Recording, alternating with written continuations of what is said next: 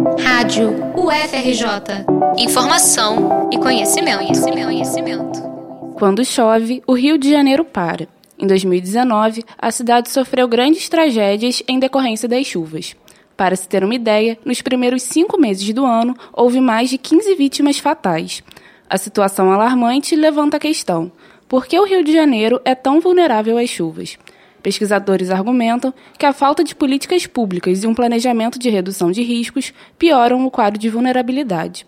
Segundo o especialista em drenagem urbana, professor Marcelo Miguel, a fragilidade do Rio de Janeiro faz parte das condições naturais da cidade, mas há agravantes. Então, o Rio de Janeiro tem na origem é, um, um fator que dificulta que é a sua própria topografia. Ela tem uma planície limitada pelo mar com uma encosta muito próxima.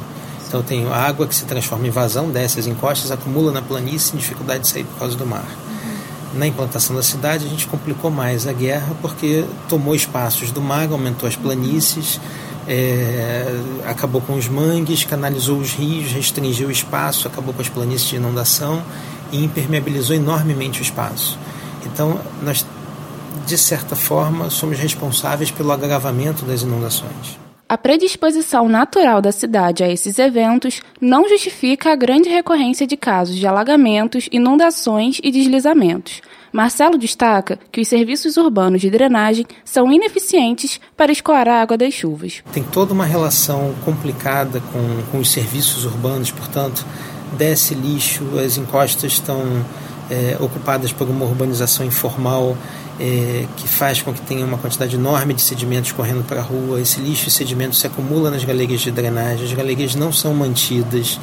É, portanto, a gente está numa situação de fragilidade que soma um processo histórico, uma urbanização é, que não foi cuidadosa com os processos naturais e uma manutenção deficiente. Então, é, é uma coisa que vai se acumulando e tornando mais crítico esse processo que a gente hoje vê instalado na cidade.